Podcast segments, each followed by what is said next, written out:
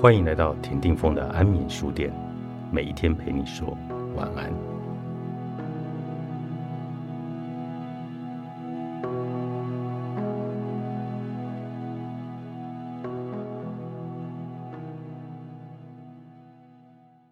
你有多勇敢，就有多自由。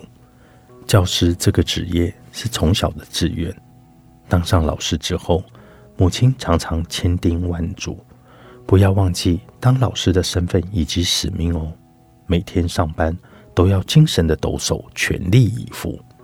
虽然成为老师已进入 N 个寒暑，教书仍然像设计闯关游戏一样有趣又充满了挑战。若是教与学是动词，每一堂课都是崭新的尝试。期待学生面对生活的颠簸，仍然愿意迎难前进。课堂的互动也成为未来人生通关的重要密码。一堂墨子可以说是人生进与退的桌游赛。语文也不纯然只有死板板的背诵，好好引导孩子的思路，帮助他们培养缜密的表达逻辑，让思考可见。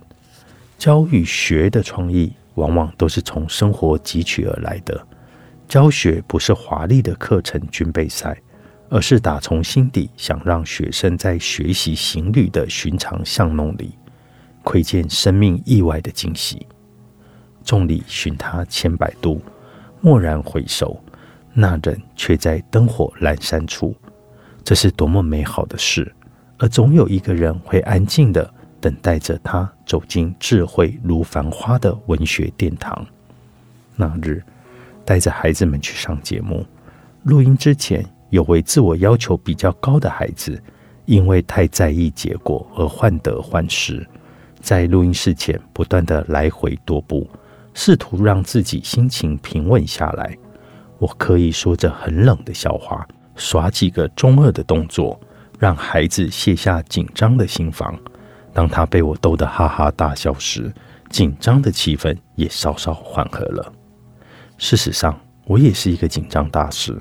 每一次上台前，都会紧张到肚子疼痛、脸色苍白，被误以为是个傲娇的演讲者。这些不自觉的行为，都来自于青少年时期的极度没自信。即便偶尔可以练习放轻松，也依然败给那个担心自己失常的自己。长大之后，我忘却了得失心，专注在当下，慢慢的越讲越顺手。紧张也渐渐如围城，回归天地。另一个孩子平日就是个说话高手，不止表达流畅，应答也很得体。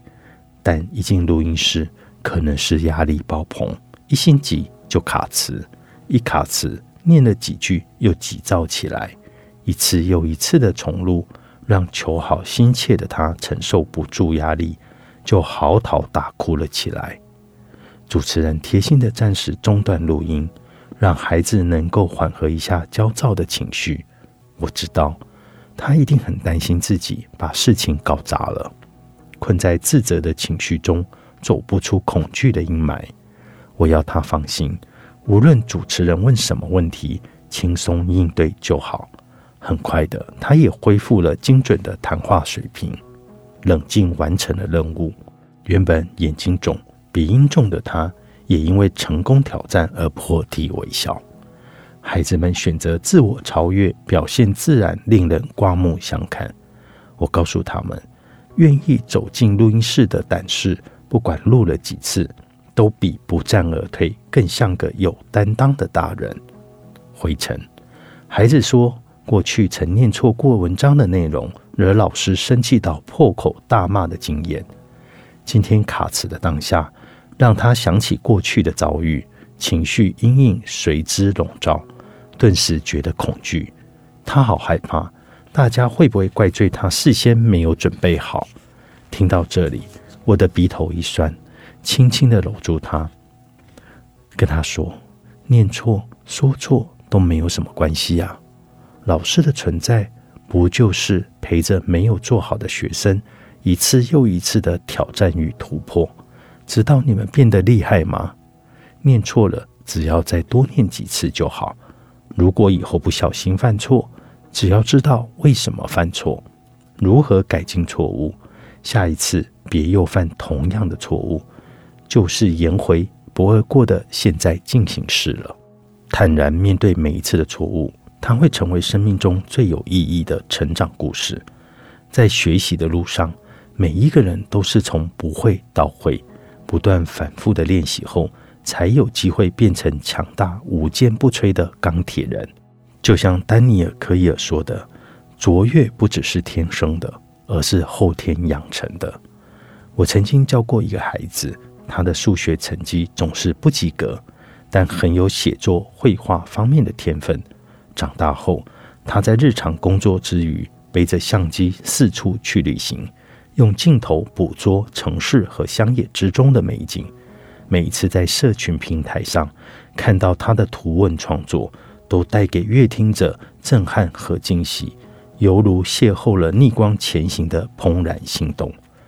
世界之所以多彩多姿，就是因为有形形色色的人们充满其中。如何发掘孩子的天赋？让他们处在快速发展的多元社会，能够绽放着闪耀生辉的美丽，是每一个师长责无旁贷的责任。有情人间，作者宋以慧，时报出版。